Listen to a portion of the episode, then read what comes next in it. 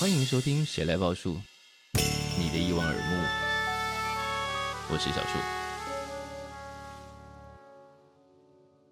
今天跟小树一起主持哦，这个是 The Real Story 第一次的尝试，跟音乐文化界最会访问的小树一起，非常非常兴奋，这次终于可以让报道者的听众听到小树魔幻的笑声了。哎，真的很魔幻。今天要访谈的这个人，小树很熟悉，但是我很陌生。呃，可是我的陌生是。呃，是某种程度，我跟他会在电影中相遇的那种陌生。因为过去五年，如果听众朋友看过这几部电影，你一定跟我一样哦，与他在空气中和在氛围中交汇。因为过去几年他合作的作品，我相信你们都有看过，不管从小美啊，或者是电影《返校》，包括呃《消失的情人节》、《无声瀑布》，他和他的伙伴们哦，是为电影带来音乐灵魂的人哦，也分别在第五十六届跟第五十八届的金马奖拿下原创电影歌曲和原创电影音乐。那今年的两个作品一起，还有周楚楚山海又入围第六十届原创电影音乐奖。我们欢迎音乐人、乐手、电影配乐师、金鹰奖评审主席卢律明。谢谢大家。哦、好长哦，他超级斜杠的，现在，而且他发展的这么好。现在，我第一次知道这个人的时候，他在做一个冷门的电子音乐团体，叫做《棋盘上的空格》。那我现在就从这边开始问好了，请问这个团体？现在已经被你完全丢在仓库里了吗？就锁在抽屉的深处，就是因为现在配乐太赚了，所以再也不需要做棋盘上的空格了。赚啊，就时间啊，时间工作上就比较分散。好，这个算是题外话。我们先绕回今天的重点来讲卢立明以及他的配乐工作。好啊，刚刚介绍那么多头衔，你自己最希望别人怎么称呼你？其实朋友都直接叫我卢卢米。嗯，就这样就好了。其实他的朋友还有帮他起了一个绰号，真的吗？哪一个？你忘记了吗？恐怖。比方说，到底是要叫做台湾的 Trent Reznor 呢，还是台湾的 Hans Zimmer？你想要哪一个？没有，我都叫他们是台湾的卢律民啊。好哇，你现在的霸气已经到这个程度了，了不起。好，但要说解释一下，来 Trent Reznor 呢，是因为以前美国有个团。其实他还在了，叫 Nine Inch Nails，对，九寸钉，对。然后这个团的核心人物呢，当年在做工业摇滚、做电子，可是他后来也做起了电影配乐，而且是做非常漂亮的电影配乐，是，就是不是那种黑暗的，也不是炸裂的，嗯，是动听的、优美的，嗯。然后还拿了奥斯卡，没错，是。然后 Hans Zimmer 当然就不用讲了，嗯，因为他们两个都有一个共同的习惯，就是他们的电影的配乐里头都会有很多电子低鸣，嗯，低鸣仿佛不要钱。对，有一个配乐的朋友，嗯，反正他就叫我亚洲低频王，所以你很喜欢用这个低频的这个配乐？没有，因为我觉得应该做电子音乐的人出手就是一个坏习惯，这就是会喜欢。压一个很低的东西在那边，对，因为我觉得低频会很容易让人产生共感，共感，嗯，因为它有震动嘛，嗯、对对对，嗯嗯，嗯，那你的这个耳朵也要挺好的，心脏也要够强，对不对？他，对啊，他做的配乐那么黑暗，他心脏当然强啊。我是说他的听众啊，我记得我上一次访问他无声的时候，嗯，你有看无声对不对？我有，嗯，我觉得无声电影已经很恐怖了。配乐跟 sound design 更恐怖，很多那种铿铿锵锵的，然后很奇怪的功法、啊、那种啊，对对对，那种旋这样拉过去，嗯、想说卢律明你到底想干嘛？到底想吓死谁？我还记得卢律明好像在二零二一年的时候拿下台北电影奖最佳配乐的时候，他讲了一句话，我真的很难忘。他说：“我是卢律明，我可能不便宜。”但我在地经营，用料精顺，品质保证，欢迎来找我。我在想说，已经累积那么多作品了，他还怕别人不找他吗？我记得这句话，我不便宜。但这个我们可以先延伸，对不对？就是在台湾的配乐环境里头，那个薪水啊，不能讲薪水，预算，预算是。好的状态嘛，这几年有比较好了吗？这几年有比较好，嗯，但是刚开始的时候，的确因为呃，以前台湾电影做配乐的那个观念，它还没有，通常都做到最后才想，哦，那我们那那我们剩多少钱？嗯 嗯，那我们来做配乐，就是那种这个宴会都已经准备的差不多喽，啊，最后说啊那个啦，那个现在每个人桌上都要酒啊，没有钱了就买潘朵拉的那个概念。卢丽敏，你会不会没有想过自己会有到发展的这一天？因为你从小就练音乐，然后练音乐是一个非常非常辛苦的事情。我从来没想过，就是小时候以前就是姐姐学什么我就学什么，那姐姐去学钢琴，那我就学钢琴；学小提琴我就跟着学小提琴。然后我在这方面表现也十分的平庸，就是我也不厉害，然后我也不练琴。那以前妈妈就是拿衣架、拿皮带说：“快点练琴，这样打牛这样。”然后我就拉拉拉。然后我还记得他以前有一个同学，就是他的小孩，就是音乐那种天才型的哦。小时候已经很会拉小提琴什么。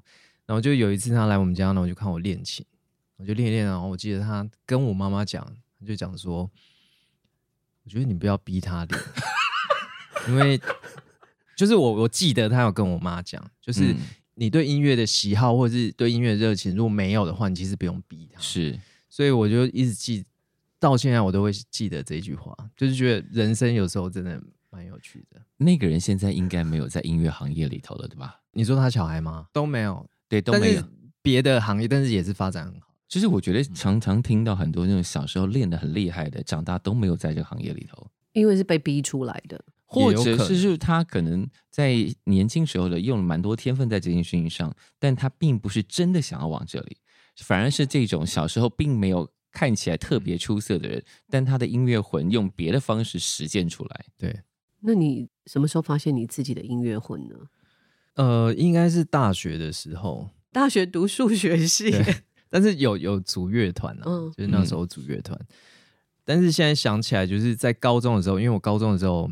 我是热舞社的，哎、欸，好多人是热舞社的耶，怎么回事？而且我们以前音乐，我们我们也没有 DJ，也没有什么，那个年代你们自己剪吗？我们直接用回录，所以我那时候在想想说，哎、欸，我现在有很多那种拼贴的概念，都是从那时候搞不好，那时候都因为要一直剪段落出来跳舞嘛。对啊，我们那时候就是两个录音机用回录的，嗯、这边播这边录，然后录一段之后停掉，然后换哪哪一段，然后再回录，然后这就这样接起来。哦，所以你自己跳舞，然后自己剪接音乐来搭配你的舞蹈。对，哦，那你是跳什么舞呢？街舞啊，breaking 算吗？没有到 breaking，locking 有一点点。可是，一边跳着街舞组的团是跟这种音乐类型有关的吗？其实无关诶、欸，就是几个朋友，哎，那时候高中毕业，然后就想说组一个团，嗯哼，反正联考完大家开心一下，这样是。然后就组一组，就大学就跟这些人就是有继续，嗯哼，再继续尝试，啊玩团啊、写歌啊什么，嗯、就是东摸一点、西摸一点这样。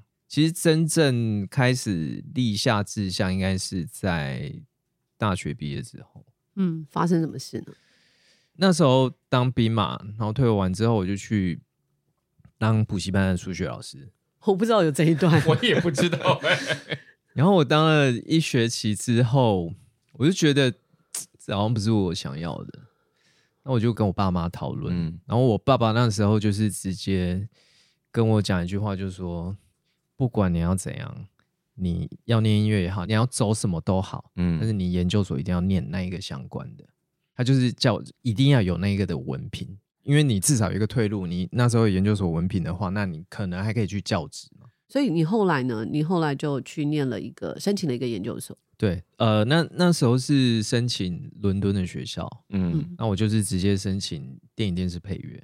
我就是对电影跟电影音乐这件事情非常有兴趣，嗯、因为我觉得音乐跟画面结合。就在那时候，因为那时候大量的看了一些电影，嗯，然后就很喜欢这个化学，就是这个化学变化它结合产生的效果。但是我其实。在英国念研究所的时候，虽然是电影电视配乐，但我的论文是在写 audio visual art，就是我完全都没有照正规啦。但是我觉得在每一个铺排，好像它对我现在都有一个非常大的影响。也不是在绕路啦，就是说视觉、声音、艺术的意思，其实都算相关的啊。所以从他跳街舞开始，嗯，跟音乐的结合，这也是 audio visual art。对，你的音乐要跟身体能够合得起来啊，嗯嗯。可是去念了这个讲配乐的学校，嗯、心里觉得，对，这个是我未来的路，一定是看了很多这样的作品嘛？当时什么作品觉得，哇，这个影像跟音乐结合的也太好了吧？那个典范作品，在你那个时期有哪些代表作？在那个时期哦，那时候就是有，比如说米米米 Michel Gondry 哦，OK，而他的片子，因为他出的时候大概我大学的时候，嗯。岩壁的时候了，然后 硬要强调是对，就是那那些王牌冤家，然后还有他后面的几几只比较奇怪的东西。你说那个录影带电源那个吗？对对对，然后还有还有一个是什么？印象有一个桥段，主角手会变超大，反正他在梦中，然后都是纸做的。对对对对，那那一个就是这些东西，我觉得他的跟音乐的结合反而不是好莱坞哦，就是看比较。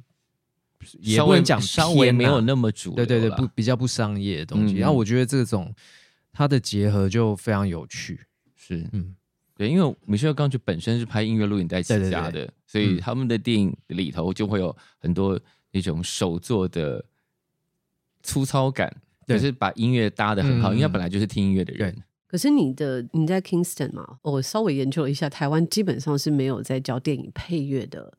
学校跟系所，没错，偶尔会有一些开一些商业的课程，就是说教你配乐这样子，可是没有一些学程这样。对，所以他们有系统性的。那我就说，在英国他是怎么训练？他会很魔鬼训练吗？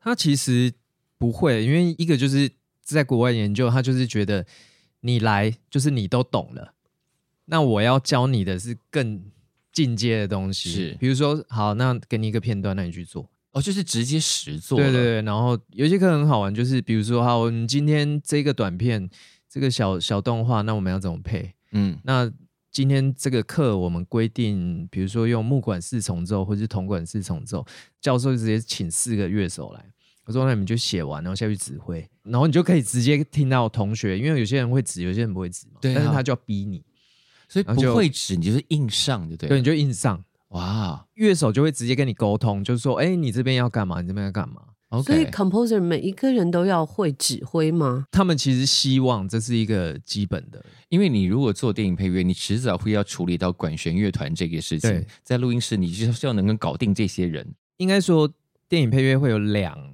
派，嗯，就比如说一个是在现场，就是你要跟乐团在一起，现场就是指挥，然后告诉大家要干嘛，这边大声一点，这边情绪澎湃一点，来这个也音。然后另外另外一派是在 control room 里面，嗯，control room 因为你最后收出来的声音，他要确认，所以有两派，嗯，就是不同的派别。了解。那你是走哪一派呢？我现在都会在 control room，嗯，就是我会希望那个。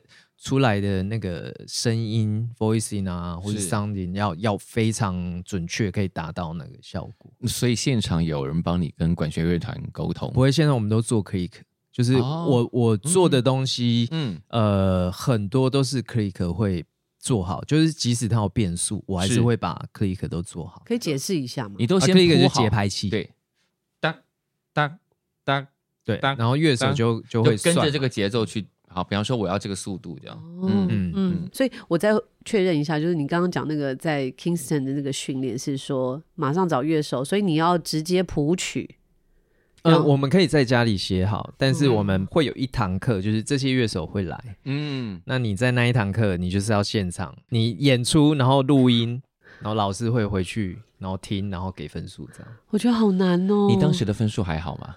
还好啊，就因为这个题目看起来的确听起来非常难，啊，非常困难。我觉得出国不是说，呃，当然你会接触到很多呃不同的文化，或者是呃学校的这些很多的知识啊，是。但是我觉得最大最大的影响是同才之间，因为我们其实，在国外念研究所的话，嗯、因为有很多人，呃，他其实都是工作过一段时间，嗯、他才会来念，尤其是本地的，是。所以当时我就遇到我们在英国的课是很奇怪哦，就是下午五点开始，然后到晚上九点十点这样，很像夜间部。然后我们就是上完课之后九点十点，我们就呃刚好有我跟另外两个同学就是同路线，嗯，我们都会去下课就去酒吧就喝一杯，然后回家这样，嗯、然后不同路线，我就喝了之后，然后刚好又同路线，又聊聊，然后就发现其中一位是。他的团叫做 Blue State，然后我听到我都快吓死，因为 Blue States 是我很喜欢，嗯、有有一部片是叫 Twenty Eight Days Later，嗯，那个毁灭毁毁灭倒数二十八天，对，然后他的片尾曲就是 Blue, Blue States，然后我就想，我靠，这个人是我的同学哎。然后觉得我快吓死了，然后他已经经过很多训练的人，对，就是你就是要跟这些人抗衡，嗯，所以你跟他们竞争。我觉得在那一个过程，那个一年半的时间，就是你一直去寻找你在音乐上的定位是什么，嗯，你你是要写很厉害的管弦乐吗？嗯，还是你要写怎么样的东西？是因为每一个人其实就是已经有他自己非常擅长的，所以他就是在他的领域去发展。所以我那时候就是找一圈，我就觉得我就是做 audio visual art 啊，对，因为我那时候对电子啊那些很就是很有研究，所以我就是在更深入这样。但你回来之后，其实做了很多在这个之外的配乐类型，对。但是其实每一个类型都是用很多的，比如说返校好了，嗯，我虽然用管弦乐下去写，嗯，可是其实我在管弦乐的配器，我其实是用合成器的概念在想的。嗯，谁、嗯、说一定要这样？那我搞不好可以用就那个概念。编制不是管弦乐正常的使用方法，对对，或者是它的写法、嗯、可能不会是这样子写。是，对我要讲一下配器是什么意思。配器法是把乐曲的音响分配给不同的乐器。嗯，对对，因为我发现这个其实是一个蛮专业的 term。其实你可以教他自己解释。反正都学回来了。因为我在看他的呃配乐的时候，我发现其实一个配乐家他要懂非常多的乐器，而且现在这个乐器是不断在与时俱进的。嗯，譬如说在《周楚除三害》里面，你们有用一个蝶铃，那个蝶铃就直接握在手上，非常小。嗯，譬如说你要用蝶铃来代表什么样的声音，你自己心里要有一个谱。对对对，可是有有一些真的是必须要仰赖。他们这些真的在钻研这些乐器的乐手，嗯，比如说我们导演可能想要这个声音，那我可能找了一个类似的声，因为我们先做会先做 demo 嘛，嗯，那我们 demo 我们就是用音源先把它做出来，因为你要示意给导演听，嗯，那这些音色呢，我们就可以去找这些真的在。专研专业的乐手，然后就跟他说：“哎、嗯欸，那我这个东西，这个音色，你有没有可以选择的乐器？嗯、那我们就会到那边，然后他就敲给我们听。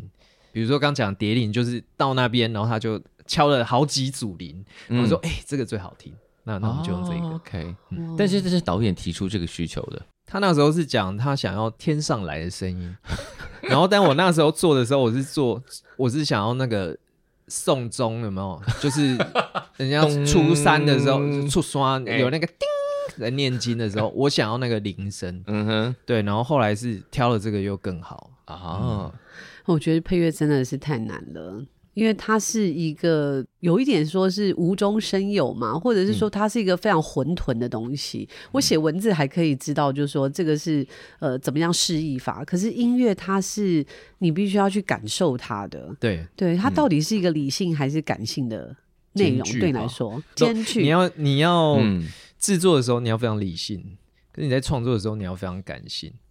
那感性的时候，因为每一个比如说导演好了。他在听你的音乐的时候，他的接收或者是他的感受其实都不一样。嗯，所以其实做电影配乐不是说，呃，一开始我想怎么做我就怎么做。嗯，就是他他必须要经过非常多的修正，然后非常多的讨论，然后达到你也 OK，导演也 OK 的这样子的一个平衡的状态。这个东西，嗯，其实有有些人讲说平衡，他好像会排斥，嗯，就是他可能就没有你这么。自由的挥洒，嗯，但其实我觉得有时候达到平衡，其实它是一加一大于二的事情，嗯嗯、而且你终究是要服务那部电影，也不能离题太远。嗯，是没错。我想回来再问一下，就是二零一零年你回到台湾嘛？那时候你你是完全不在电影圈子里的，对，不是？听说这个一开始的时候非常辛苦，嗯。所以才会组基本上空格，就是那时候因为暂时找不到电影圈那个门儿在哪里的。对，因为我我大学不是相关科系，然后研究所又在国外，所以其实你要进去电影圈，你必须依靠就是认识的朋友，嗯、他有没有人已经在产业里面可以可以拉你一把或把你带进来。嗯、那我那时候我念完就是雄心壮志，我觉得嗯 我回来要改变台湾电影配乐，是啊，哦什么我对啊，不然通常大家会留在英国，开玩笑，我就是我台湾 Hans Zimmer 终于要回来了吧？我就机票一买，我就是飞回来了。毕业典礼隔两三天，我就直接飞回来。我飞回来，反正就开始找啊，就发现根本不得其门而入。嗯，所以我那时候一回来，我就写了真的接近快百封的履历，哇哦，丢到每一间电影公司电影公司或者是广告公司，就是影像相关的，我全部都丢。没有人理，有些人有回，嗯，有一些人就没怎么回法呢他们有一些就是哦加油啊什么，然后也没有。有一些是他真的有跟你合作，但可能是比较小的公司。那那我们就在前期就是一起这样慢慢起来。嗯、那那个门什么时候终于正式为你敞开？第一支应该是以制作起来说的时候，其实开了那个门的还是我姐，因为她拍了她的第一部长片，嗯、然后我就帮她配乐嘛。是，只是说上映时间有点调换了。嗯，做完那一支之后，然后做小美。嗯，小美就是。小美算是帮你开了这个门嘛，让大家知道大开，让让大家知道啊，这个人可以做这么多类型哎。其实小美小美让业界知道卢律明这个人是，就是那时候金马评审那一届陈珊妮，反正公主她是评审之一，是，然后耀华姐，耀华姐她也是评审之一，是。然后在那时候他们评审看片的时候。就是公主跟跟耀华姐是同一批评审看，然后一看完一出来，公主就说：“哦，这个音乐很可以哦，什么什么。”然后 那时候耀华姐就：“哦，这个人好像有被这个音乐人夸奖，那应该可以找一下。”然后那时候他们刚好在做返校，哦，然后返校就一直他们还没确定配乐人选，是。那时候耀华姐就约我，就说：“你要不要来讨论看看，聊聊看？”那我就去聊聊看，嗯，就是。这样子，然后有了机会做了返校，这样。你知道小美当时啊，嗯、这个原生态是有发实体的，对对。它的实体呢是一块地砖还是什么？那个实体是那九百公克那个吗？对对对，哎，那个才九百公克吗？不止吧？近啊，近九百多，快一公斤。那个拿起来可以砸死人，好吗？有看过。所以真的是有一个人赏识到你，对不对？而且他跟你一点关系都没有，他就单纯从音乐来判断你的表现。对，就是哎，这个人会啊！而且因为小美里面有很多种音乐，哇，你可以做这么多，因为里面有很多角色、很多故事，嗯，九段故事嘛，对不对？然后就说哇哦，这个人这么会。哎，可是我怎么记得你有说过林强其实也帮助了你？有，他在我一开始回来的时候，他就介绍我第一支唱片，就是差不多落地来一个月。因为他在高雄一间艺文空间表演，然后我就有去看，嗯、然后我就遇到林强，我说：“哎、欸，强哥，你有没有缺助理？”这样，嗯，然后就说：“不用了，你都念念书回来了，当什么助理？”然后他就他就说：“我有一个长片，那个我跟制片讲，他们刚好来问我，我就 pass 给你。这样。”哇，然后我就觉得哇，这个超棒，大前辈这样，嗯、对啊，那时候我就获得了这个机会，那我就跟这个。呃，电影就是工作，然后我做完第一版 demo 之后，他们就觉得说，这个音乐好像有点太不是他们想要的，嗯，太独立啦。导演的形容是这样，太太独立，因为他想要比较商业。那时候我就说没关系啊，那我就改啊，对啊，因为以前做短片啊或什么，就是就改就好。嗯，有导演就说，嗯、呃，没有了，我们换人好了。然后我就直接被换掉，嗯，因为我那时候就。一开始好像开了一扇大门，然后瞬间突然找不到，就是门甩在脸上那样。林强知道这件事吗？他不知道，他不知道。哇，那所以是从二零一零到二零一七，你等于是七年的时间，都非常辛苦。也没有说到辛苦，不会啊。那时候棋盘上的空格是有点斩获，对啊。但生活上，那，可不可以谈谈，就是真的一个要如何存活？对我，我是好奇，一个配乐家，如果还没有真的有很多的机会的时候，通常要怎么活着？因为我相信你很多同学可能有一半以上也不是走上电影配乐，在走入电影配乐之前，四分之三都没有吧？那是怎么存活？通常电影配乐是不是还去接什么广告啊？都会，对，因为就是做电影配乐，其实是假设你是。念，你真的想要做这件事情，嗯、其实你的终极目标就是你想要做电影配乐。嗯、我觉得大部分的人都是，是，可是太难了。嗯，因为就算在台湾的话，你看一年有多少部片子。是啊，嗯、那每一个导演有他想找的配乐，嗯，那其实以一个新人来说的话，你很难去搭到这个车上，嗯，所以他其实是需要经过很多的机缘。我觉得努力当然大家都要努力，嗯、可是你真的会很需要那一个临门一脚。是，可是这个临门一脚，你可能有些人可能一回来他就上车了。比如说席文，他就很顺，嗯，他就列姐看到了他的，呃，那时候他做了一个音乐剧，嗯，然后他就马上就做了翻滚马拉信，是。那我就是回来之后，我我必须要等待一段时间，嗯，可是我觉得这个等待他不能说没有意义，嗯，因为比如说棋盘，它对我在后面的做配乐的影响它很大，嗯，那七年的生活是怎么样的？主要的收入就是。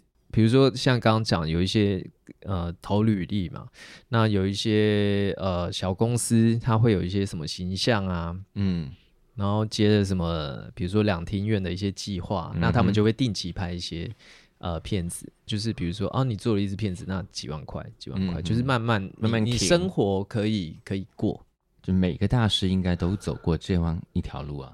其实我刚刚你开始问说他最想要被定位成什么，我当时想要脱口而出的就是。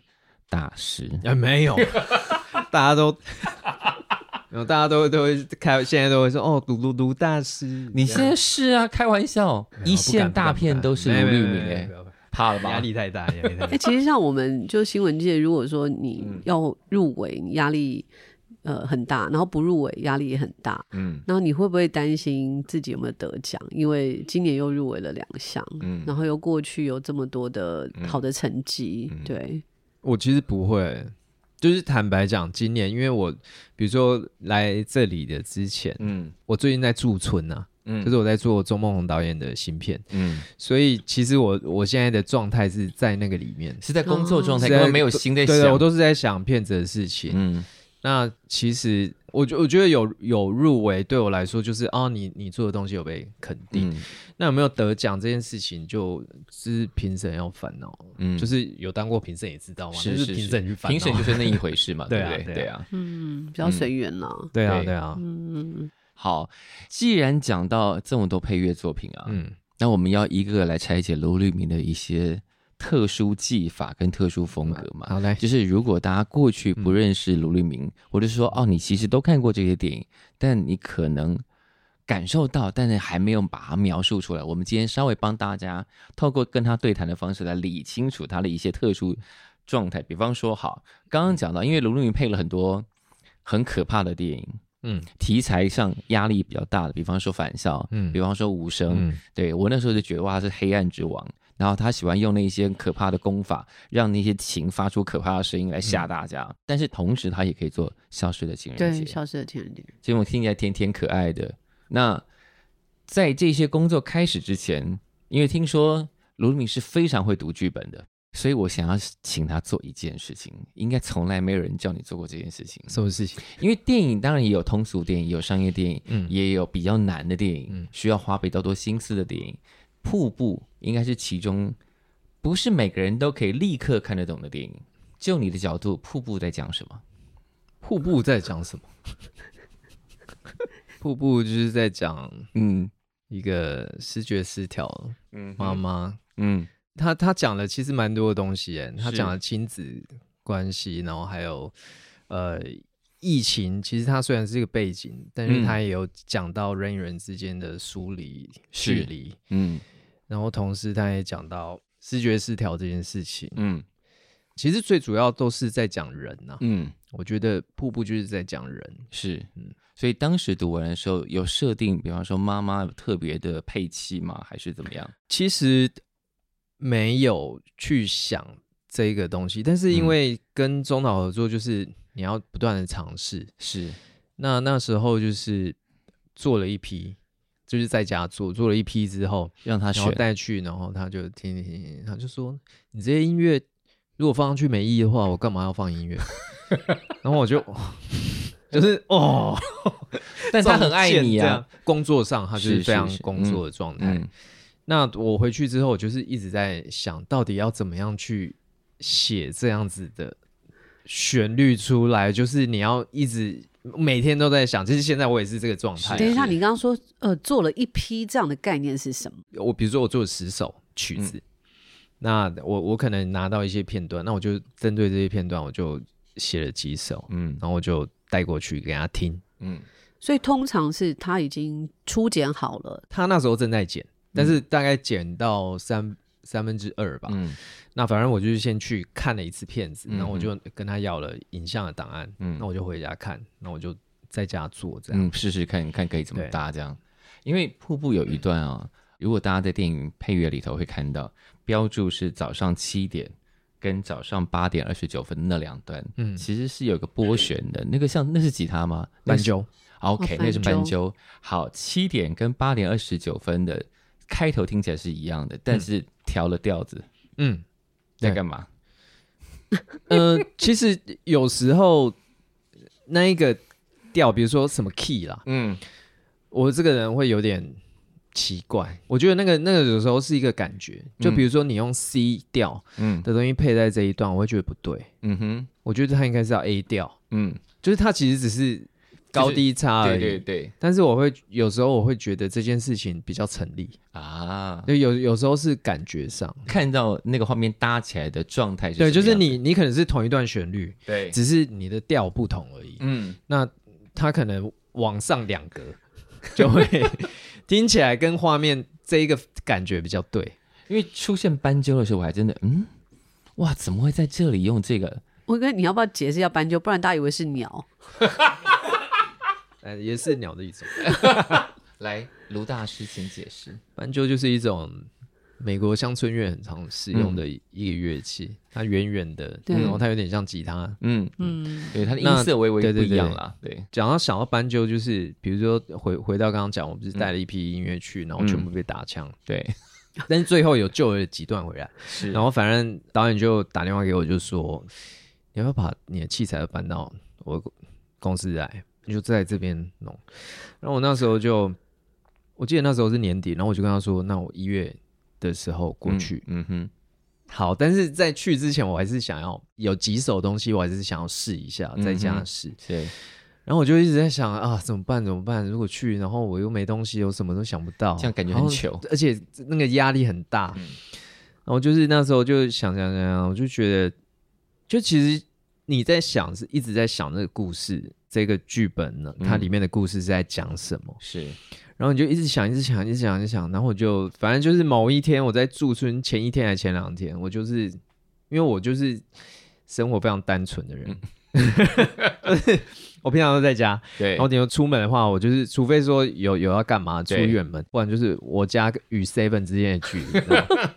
然后就走去 Seven 买杯咖啡，然后回来，反正就是那种晚上我就出去走走走，我就在想，哦，快要驻村了，然后我就哼一个旋律，然后说，哎、嗯，这个旋律赶快把它录下来，嗯，然后我把它录下来之后，我就反正在那个录音档后面我就说斑鸠，然后就回家赶快用音源，然后随便找一个斑鸠，我就先弹下来，嗯，然后弹完之后，反正就东西收一收，那我就去驻村了，嗯，然后驻村，反正我记得那时候去驻村前，我就我又写了四段还。几段，嗯，然后我就放这一段就很犹豫，要不要放给中岛听这样，嗯，然后我就说哦，好了，还有还有最后一首这样，还有这个你听一下了这样，对啊，然后他就听完，他说你再放一次，我再放一次，他就大概讲了六七次，你再放一次，然后他就说就是这一首了，嗯，然后对啊，然后结果就隔天他就把那个曲子放到开场，呀，对，然后就东西都对。那怎么办啊？就是说，音乐的导演跟剧本的导演，其实这是两个平行线呢。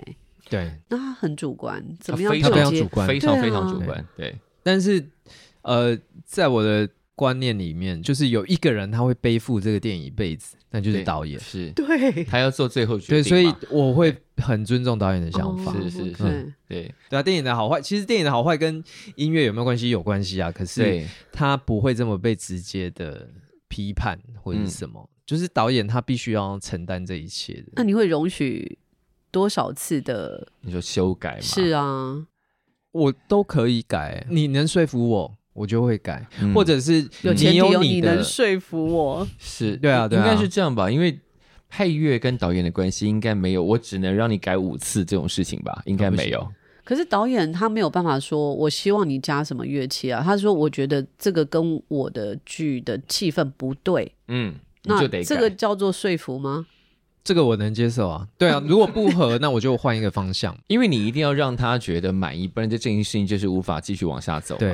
哎，可是我因为在来做这个采访之前，我跟君阳就是林君阳导演聊过，嗯嗯嗯、他说这几年做戏剧好多个不同的案子下来，他说最难沟通的就是配乐。对，他有讲过，对，他说他最想重复合作的就是你。哦，真的、哦？对，哦、因为你可以读懂剧本，然后你可以演绎出来，所以其实对导演来，对啊，导演来说他就是很困扰，他不知道怎么跟配乐沟通。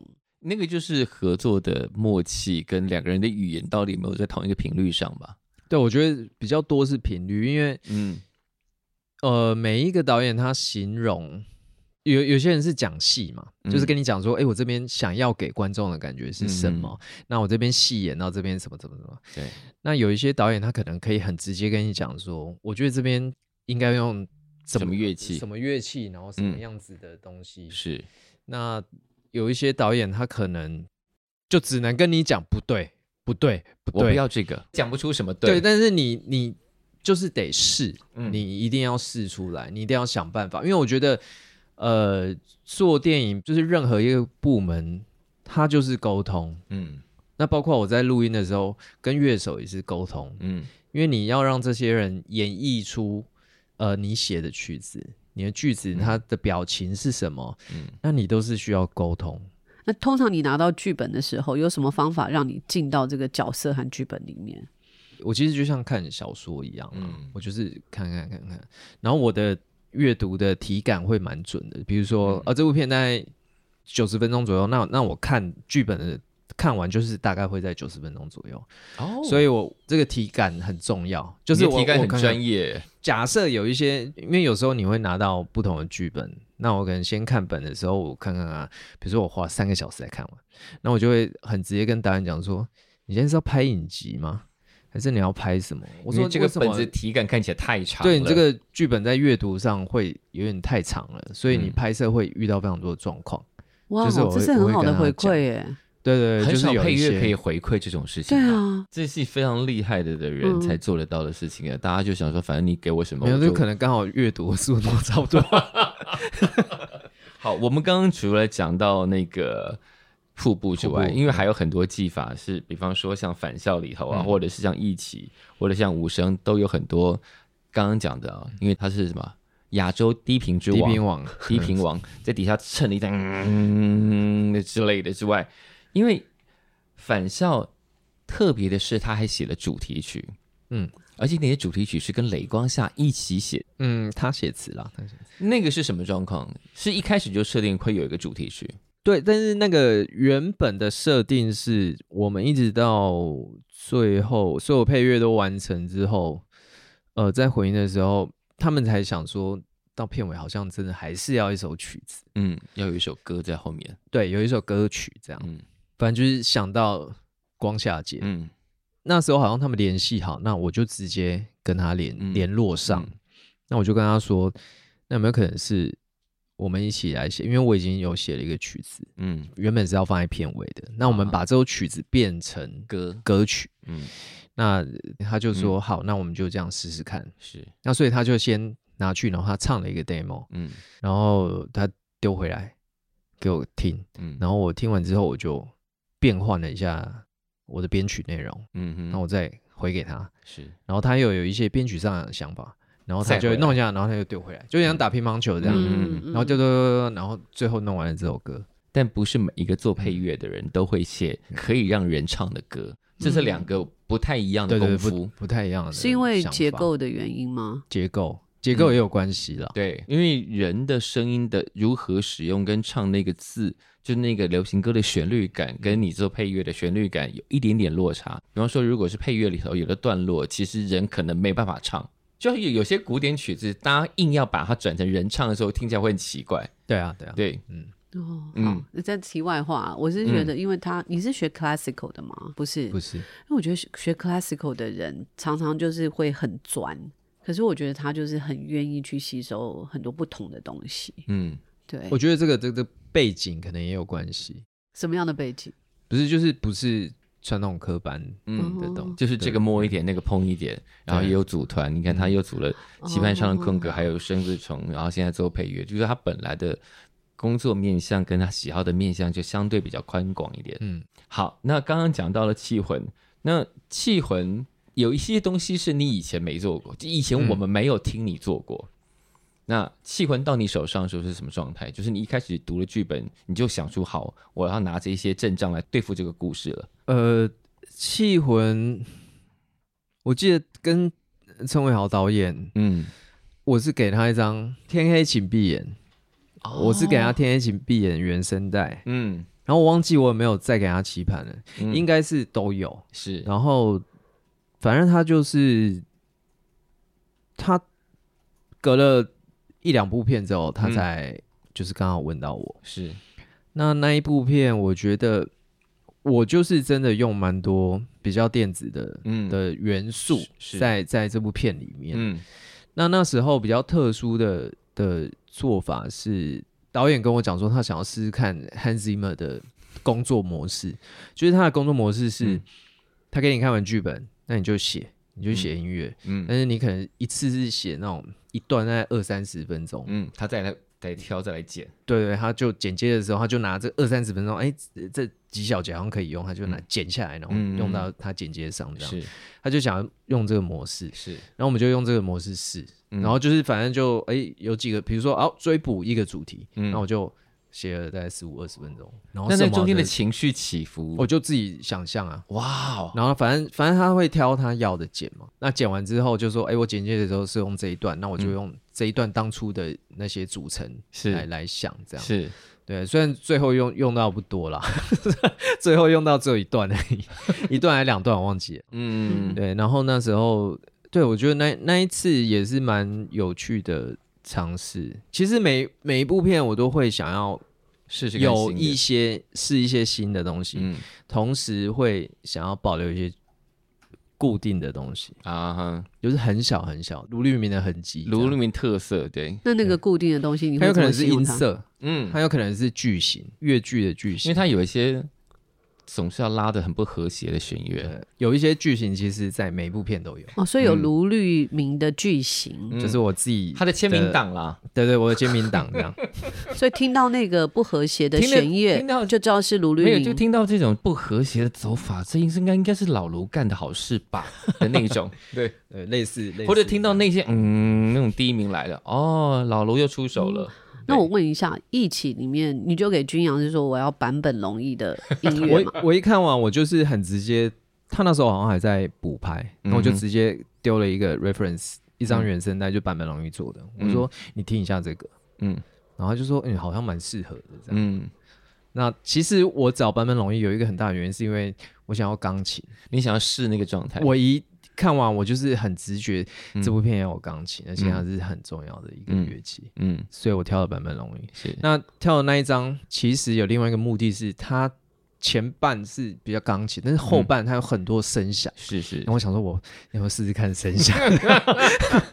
然后结果，结果后来他先卖了版本龙一这个 idea，这样他就可以一直做，对对，我可以往往下玩一些东西。嗯、结果他就。反正他就觉得钢琴好像这样这样乐器蛮适合，但是他讲到声响上的时候，嗯、他就会觉得这我有点承受不住，这样。因为太怪，就是有点太太多了。我们在讲声响，它有哪些元素、啊？比如说噪音，滋滋滋啊，噪音也是他的专门啊，就是我很爱用，嗯，就是那些非音乐性的声音，对对对，或者哦，对。啊。其实敢这样乱用，也不能乱用，就是爱用噪音在配乐段落里头的，嗯、而且他配合的导演也都愿意让他放进去。嗯、对，因为有时候不着痕迹啦，就是他们可能真的没发现，比如说君阳可能真的没发现，因为我里面真的偷塞了超多。对呀、啊，我就用诶，他应该不会发现吧？然后我就偷加进去，偷加进去，然后我就诶，有一些偷渡成功，我就很开心这样，因为有些偷渡会看起来像是。电影里头那些物件应该要发出的声音，但其实仔细想不是。对，嗯嗯，哎，那那个 philosophy 是什么啊？就就就想要，就是想要他的他的签名档有很多种变化型。应该说，呃，其实有时候会想要你的电影配乐里面是不是可以有一些不一样的听感？嗯，嗯，那可是这个听感，我直接跟你讲的时候，你会抗拒。嗯，因为我说，哎，我可不可以加一些噪音？他说不行不行不行。这个、大部分人听到这句话都会弹。对，但是我先不跟你讲，我说可不可以用钢琴？我在钢琴下面加噪音，然后我给你听，哎，OK 嘛，就是 OK，嗯，就是有时候是这种模式。那你说为什么要加？我纯粹就是觉得它加上去比较好听。那我要问一题，嗯，流麻沟在未知的那一首歌、嗯、底下那个是 feedback 吗？怪怪的那种、哦，有可能是铜管。就是我想要他们吹的，我只要气声，我只要管子声，你们不要给我吹音，所以他就是就是这种声音，我不要你吹，嘣，我就是所有就应该一排铜管在那边，然后但是这个东西有时候就很有趣，就是那个合起来声音，就因为每一个。那个比如说长号啊，法国号，嗯、它那个通气流通过管子的声音就不一样，嗯，所以就会有那种厚的共鸣的声音不一样，所以那出来的听感就会有一个很奇怪那种，想说这到底是什么？对。可是这个之前你都知道吗？还是你都在尝试？啊、是，其实有时候真的是你在录音的当下，你会突然想到可不可以试什么？嗯。对啊，对，因为像在那个周楚除三害，你也用了法国号、低音号、铜管，然后来象征那个危机要来了。可是那个就是比较我们传统认为的乐器该要有的声音。可是你刚刚讲又不一样了嘛？对对，有一些就是有一些片子就会试看看，哦，就玩出来了。对，因为手觉得你这样玩他们，他们开心吗？他们很开心的，其实，因为他们很多都是哦。以前呢，演奏啊，对啊，然后古典歌曲，然后说，哎、欸，我今天想要录歪，然后他们每一个说，哦，我最喜欢这种，然后或者是录一些，比如说返校的时候，他们录一录说，这样可以哦，我说可以，可以，很好，大家都太压抑了，平常，因为平常你不太有机会让曲子或者是乐器发出奇怪的声音，对，但因为电影配乐里头什么事情都可以是合理的，对啊，就是没有框架，它的框架就是电影。嗯，那你的内容它是没有音乐性的框架，你想是什么就是什么。哦，这跟鲁律明可能从小的个性也很有关系，他就不是在框架里面长出来的孩子。嗯，不不不按常理了。然后我有一个非常重要的，也不是非常重要，就是每我现在每一次片，就是嗯，我每一次录音前都会告诉自己，我这次的录音。我知道为了下一支片准备，就是我每一次都会这样告诉自己，就是我的嗯录音座右铭，对不对？你每一次录音都是在为下一部作品做准备？没有，我每一次都会有尝试的东西，啊、所以我每一次都有不确定的东西。是，可是那个不确定有有时候会失败，有时候会成功。是，但是我们就是没关系，我们就是试。意思是说，你不知道下一个片子会遇到什么样的片种，你需要学新的东西。嗯。跟不同的乐手，跟不同的乐器也好，或者是在不同的录音室，嗯、或者是我们录音怎么做，比如说一起好了，传统古典乐的弦乐做法，它是第一小提琴，第二小提琴，中提琴，大提琴，嗯、然后贝斯这样，它就是有一个扇形那个顺序，嗯，那。基本上我的习惯，我在录录音的，从以前到现在，我习惯的录法就不是这样子。嗯，我是习惯用德国的古典音乐的做法，它就是小第一小提琴，第二小提琴，它是坐在最左边跟最右边啊。然后中提琴、大提琴，然后低音大提琴。嗯，那因为这样子的做法，所以我在写弦乐的时候会让，因为我觉得这个做法，第一小提琴、第二小提琴高的东西，它刚好在。左右侧，嗯，所以在电影里面它是均衡的，嗯，所以我都习惯这样写。啊。但是在一起的时候，我就打乱了这个规矩，嗯、是，我是让他们做长的，就是排排坐，小提琴、呃，嗯、中提琴、大提琴，嗯、然后什么，我我不是让他们做扇扇形，我是做长方形，是。因为我想要录看看有没有那种。走廊的那种深度的感觉，你想要露出那个纵深感？对对对，哦，就是没有试过嘛，谁知道会怎样？啊，结果效果如何？因为我其实都不太去听，就是录完的东西。然后上次朋友讲讲到疫情，我说哦，好久没听，我听一下。然后我觉得哇，真的有那个感觉，好屌哦！风月的医医院走廊，哎，真的有试出来。对，我觉得那就是很很有趣的事情。那你说别部片会不会用到？谁知道？但是但是就是好像。我我说为下一部片准备，其实就是尝试啊，就是每一次都有一个试的东西，而且可以发展出新的技法来。对，嗯，欸，那你有没有统计过哪一部片你用过最多的乐器或乐手？大概有多少？呃，人数的话，通常都是瀑布跟周楚，周楚用的最多。对，嗯，那你说乐器的种类的话，乐器的种类，种类的话，其实。还有另外一支片子叫《我的妈吉四个鬼》，嗯，他其实他其实弄了蛮多种乐器的，尤其是打击类，嗯，试了非常多，而且那那一部片也是喜剧，然后有点感人。这样，我其实今年做的最开心的是那一部哦，因为其他片子很压抑嘛，嗯，因为那部片子听起来很淘气，然后那一部片就是我玩到。太开心了，就是导演坐在后面说：“可以这样哦，你确定吗？” 好玩啊，然后也刚好，因为我今年是太夸张，我不想要再这样。就是今年，比如说一起，我的妈吉四个鬼，嗯，我的妈吉四个鬼玩，其实我还有另外一部片《少少男少女》，它是艺术片，是，然后再来走出，就是那个制作期，然后我现在在在中岛片子，所以其实今年我。根本没有停下来的时间，对，就是五部片，然后又当评审啊，当什么，嗯、我就哦，好累。为什么排的这么满？是有一点像苦行僧呢？刚好问，然后这几支片子的故事都蛮喜欢的。OK，嗯，嗯，然后艺术片那少男少女是我在去年还还什么时候，我好像跟我姐聊天呢，我就还是跟我老婆聊天，我就是讲一讲，我说 有时候我还是。很希望有些艺术片来找我，嗯哼，结果他就来问我，就是《少男少女》这部片，然后我觉得这是宇宙你下的订单，啊、所以我不能推掉。天上那时候天上来的声音，对，那时候没有，就是没时间，但是我还是接，因为我觉得那是许愿，因为你都要来了，如果再不接，你会被天打雷击，所以就被雷打，所以就又做了这部片。嗯，也喜欢跟不同的人有一些火花。对，我蛮喜欢跟人家合作的。嗯，那你怎么选导演呢？如果说现在不能讲，你我选导，他你可以当然选我大师，你可以选导演了。哦不行啊，不是啊。如果现在每一年假设有三四个电影导演要跟你合作，那你有哪些思考的面向？你是要看那个剧本呢，还是看价格呢，还是你喜不喜欢这个导演的风格？哦，这这些都很重要，对不对？对啊，都很重要，一定是看价格。没有，很正常啊。没有啦，我我第一个，我第一件事一定是看故事，我绝对是看故事。因为故事如果不吸引你，价格再高，你还是可以做，可以。对，这是第二件事情，就是故事真的还好。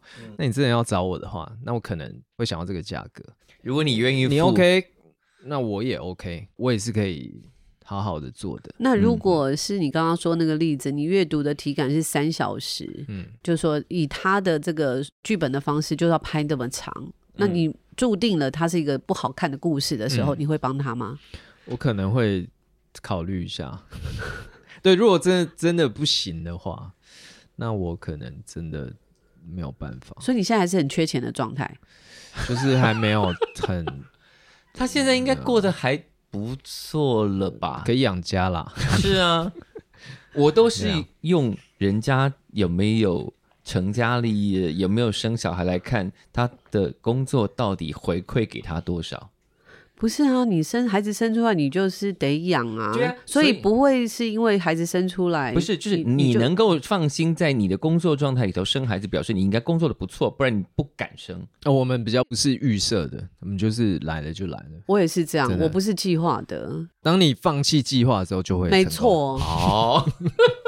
不，我想回来谈，因为说真的，我们并不清楚台湾配乐的环境、嗯、到底对于一个配乐家来说是，或是乐手，就是这这是一个 ecosystem 嘛，嗯、它到底是不是一个健康的环境？可不可以谈一下这部分？现在就是从癌症末期，然后慢慢拉回来，可能到 第二期的状态。哦，就是现在离开那个谷底。我觉得刚开始大家呃，就是真的对电影配乐的想象是。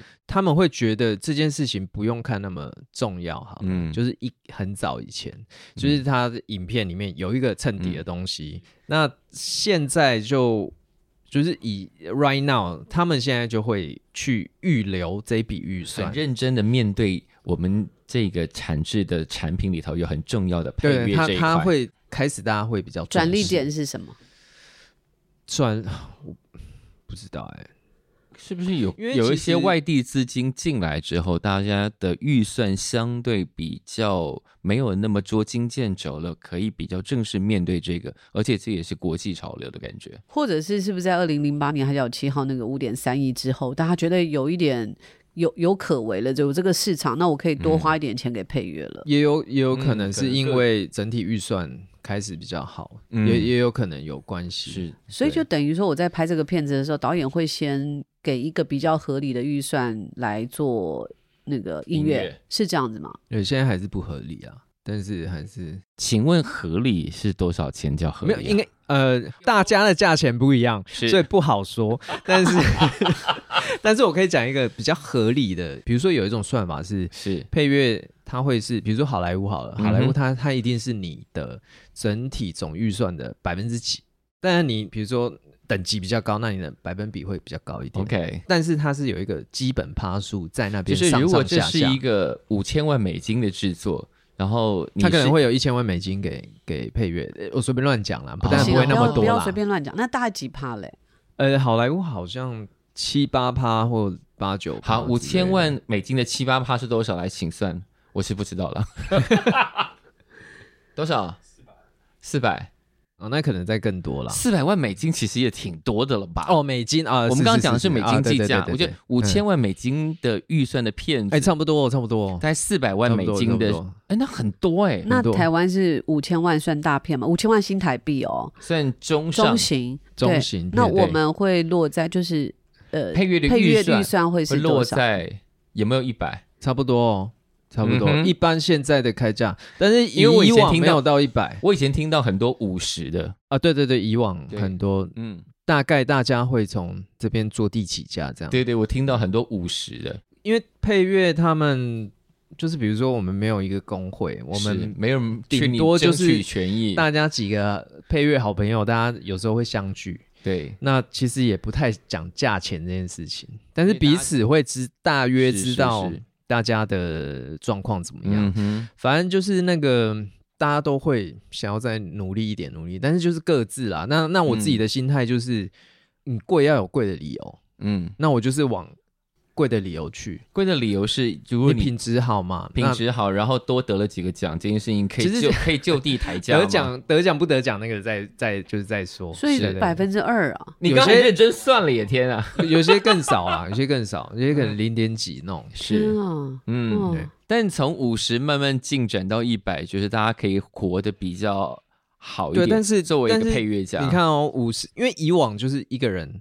比如说很早期啦，是一个人他可以做完电影配乐嘛？但现在通常你要叫乐手啊，叫什么的，对啊，你要乐手，嗯，你要去录音，是你要混音，这些开销下去，你五十哪够啊？一百扣一扣，其实留在你自己身上也没多少了。对啊，可是我还知道一件事，来，因为有人是海外一整包的，就外包给欧洲某个爱乐或管弦乐团，就你谱写好了，再请他们远端录音。对，所以那所以我们没有办法把自己台湾的乐手就照顾好啊，没有让他们有演出的机会。这是我坚持的地方啊，嗯，就是比如说。他们会觉得说，哎，你就 MIDI 啊，或者是，或者说他们对啊，你要你需要的管弦乐丢去东欧国家录又快又便宜，唱片也会这样录。嗯，我我一直比如说啊，我有现在有跟一些年轻人合作，嗯，那我就会灌输他们的观念，就是说第一个要件就是不管怎样，你写的东西你一定要录真实乐器，嗯、因为你录真实乐器，你才知道每一个乐器的属性是什么，嗯、是，那你会了解这项乐器，是。那再来第二个是。这些人有钱赚，嗯，产业才会活络啊。是，所以想办法，这是一个增加自增加自己人的工作机会。对，那你因为你需要这些开销，所以预算就会往上。嗯，所以这是一个很健康的状态。嗯，所以我就是跟比较年轻的那一辈，我都会灌输这个观念。什么时候开始你觉得有这种责任感，要当大家的，譬如说，也许是引路人吧，或者是说把这个环境能够打造得更好？其实很早就是。返校的时候就有了啊，好像这就是一个健康的生态。嗯，可是虽然那时候我们的预算也没有到很好，是。可是我觉得这件事情是，哎，你东西做出来，那品质做出来，大家看见的话，你就有机会再往前一步。嗯，我其实每一部片都是这样子在想，避免制造一个弱弱相残的环境。对啊，就是啊，你可以啊，你扣一点，你扣一点，对对对，然后就大家都过得很好。就嗯对，嗯。你觉得这是你在英国受的训练吗？还是说谁影响了你？谁影响了我？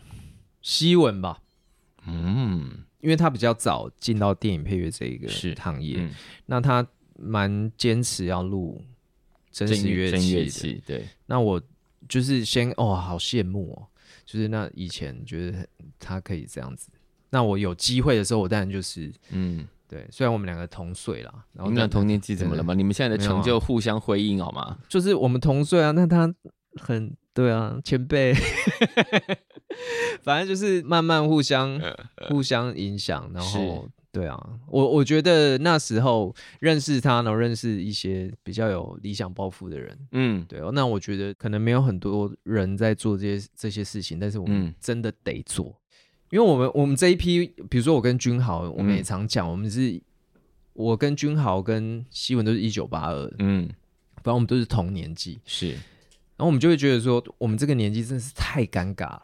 就是前面的人他离你不远，嗯，所以你不会等到说等你这个老屁股，你没办法等到他们让位就对了。对对对，你们那个嘿年纪大什么，哎、欸，可是你没有办法等到这一天啊。怎么跟我跟小树的感觉也是一样的？就是后有追兵，对啊。那其实我也我不会去想他们是追兵或者是什么，嗯、因为我会觉得说哦，其实我我我们有时候会讲说。把这个环境弄好是你们的事情，因为就是上面那一辈的人的事情，因为你们好的东西资源都是你们拿走了，嗯，那你们应该要做这些事情，可是没做，他们可能觉得有啦，我不晓得，嗯，但我们就会觉得说，好，如果我连我们都不做的话，嗯，那后面就完了，是，就是我们都会一直要 push，一直要 push，一直要 push。对，就希望大家自己在的环境要弄好，然后可以让更多的好的人才继续投入。对，那你怎么样帮助这些？比如说你一开始回来是完全没有机会的嘛？嗯、那现在你要怎么样挖掘这些可能刚开始要冒出新芽？你怎么样看到他们，然后给他们机会呢？哦，其实我就是透过合作的方式，比如说这次周楚楚三海的配乐。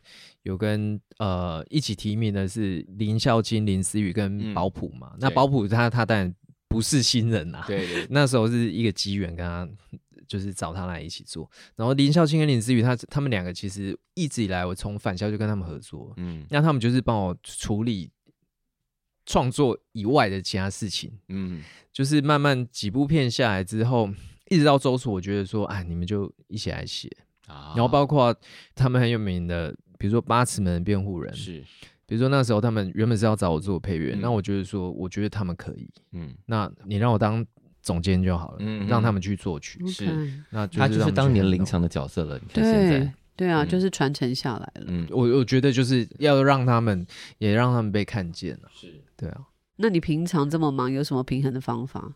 看小孩啊。跟小孩玩啊！小孩现在有走向音乐之路的趋势吗？有啊，最近在学小提琴。你会打他吗？不会啊，他刚开始啊，上两堂课而已。OK，对啊，他又展现出兴趣来。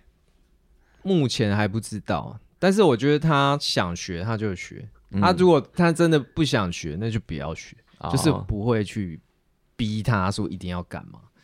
但如果他真的有。天分啊，可是 可能我现在还没看到。是，就是如果真的开始拉了，他真的有天分，我可能会严格一点。我觉得哦，他都知道爸爸在干嘛吧？他知道，他都说我爸是音乐家，他就就跟那个老师讲。哇哦，嗯。但今年忙完之后呢，明年有什么计划要先预告给大家的吗？明年就是继续做。有了有了，就是还有中岛的片子是可以讲名字的吗？不行，可以，他叫余烬。余剩余的余，然后灰烬的烬，然后余烬。OK，是一部非常厉害的电影，已经拍完了，拍完了，剪完了，我已经开始做了。哇，还没剪完啊，接近，接近，接近完工。那风格会挑战跟之前都不一样的状态吗？我觉得好像也有一点不一样哦。嗯哼，就是其实我很喜欢跟中岛工作，是因为我在做很多导演的片子，我可以非常笃定的去做一些配乐。可是做他的片子的时候，我没有办法确定任何一件事情，所以他还是叫你做好一堆带来，让他慢慢选这样。对，然后我我我这次就是一开始就过去了。啊哈，那我觉得那个过程有点像是你在训练吧，因为你久了你会很少有一个。有点像修炼的那个机会。嗯、那我每一次做它或者做熏导的，我都觉得那是一个修炼的机会，可能也会激发我那个我想要挑战。可恶，这几个都不行，我一定会给你更好的。对，就是会想怎么办？如果有些导演听到这一集，就每个人都用这样的方法挑剔他，可以，我可以接受。然后我就不干了这样。你路还长呢，你二零二七退休。如果你说我大师呢，你这样挑剔我。如果说音乐人有年轻的音乐人要进入电影配乐，嗯、你会给他们什么样的呃建议？然后要做好怎么样的心理准备？我觉得等待，就是等待。等待对，你现在要把歌唱完吗？我随时随地在等待。哎，你不错耶，你你是不是第你是不是第一次在节目里面唱歌？我们私下录有了，可是等待你自己就等待过了。那个等待过程，其实是你不知道那个镜头会在哪里耶。对啊，可是就是你你，但你也有可能不需要等待。可是说你不需要等待的时候，你可能做完一支片子，你需要等待下一支片子。嗯，你等待的时候，你要随时准备好了。嗯，因为你不知道贵人什么时候出现。对，对对，你不知道那扇门什么时候开，你不知道下一次的机会什么时候来，嗯、所以你其实就是，但是人。人来了，门开了，你要随时能够接住，这样对对对啊。嗯嗯，你的那个讲座真的都寄回屏东老家吗？是啊。哦，所以那边现在摆满了，是一个。对我爸的桌，就是一楼有一个柜子，都是你的讲座，就是入围的奖牌啊、讲座啊，就是都放那边。他是不是有先帮你定了新的柜子？哎，这个就接下来 接下来要把它填满哦。他那边有一个很大的柜子，然后反正我就任任何。入围奖牌或者是得奖的讲座，我就是一拿到摸两下我就寄回去。为什么呢？因为我以前非常叛逆，就是对父母亲很叛逆。啊、然后我觉得我今天可以走到这边，有非常多的原因是因为他们。嗯，然后我觉得得了这些奖，虽然我自己也很努力，但是我觉得那个源头是他们。嗯、我觉得这些奖都是属于他们的，要让爸妈开心。嗯。嗯，这个好安慰哦。他们会拿出去电给人家看吗？不会啦，不会啦。啊，这种好些呢，不会。但是到我们家一定会去的，就是那个是必经的动线，你知道？就是进门之后右转，来来来来看一下哦，这这金马奖啊。现在总共有几座？各个奖加起来，其实没有那么多啦。大家都讲的像很多一样，真的有十个了吧？没有啦，没有啦。讲座没有啦，入围奖牌很多。对啊，可以可以有一面壁纸，因为入围也会给奖牌，是吗？对对，有些奖牌，有些是那个奖状这样。对，反正他现在爸妈也开心了，然后儿子也有了，那接下来的案子看起来也不缺。总之，我们能够享受卢立明给我们带来更多更好的电影配乐。那我身为一个棋盘上空格的乐迷。还是要再呼吁一下。好的，有空闲的时候呢，请记得复活一下棋盘上的空格。有有有有在想这件事情。好的。不过今天卢玉明跟我们讲的就是，嗯、呃，就电影配乐这件事，它后面其实是一个很大的团队。是。哦，它不是只是一个挂名在这边的人而已，嗯、因为你的后面有很多人一起支持着你。那如果要让台湾的电影配乐可以更成长茁壮，我也觉得就是。呃，不管是在导演啦，或者是整个电影团队，可以更把资源也投入到电影配乐这一块，嗯、然后能够让我们的乐手们有更健康的环境。是的，好，我们今天谢谢卢律明，谢谢卢律明，谢谢。谢谢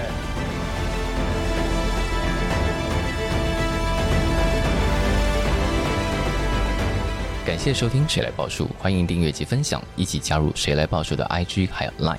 并且记得到 Apple Podcast 给我们五星好评吧。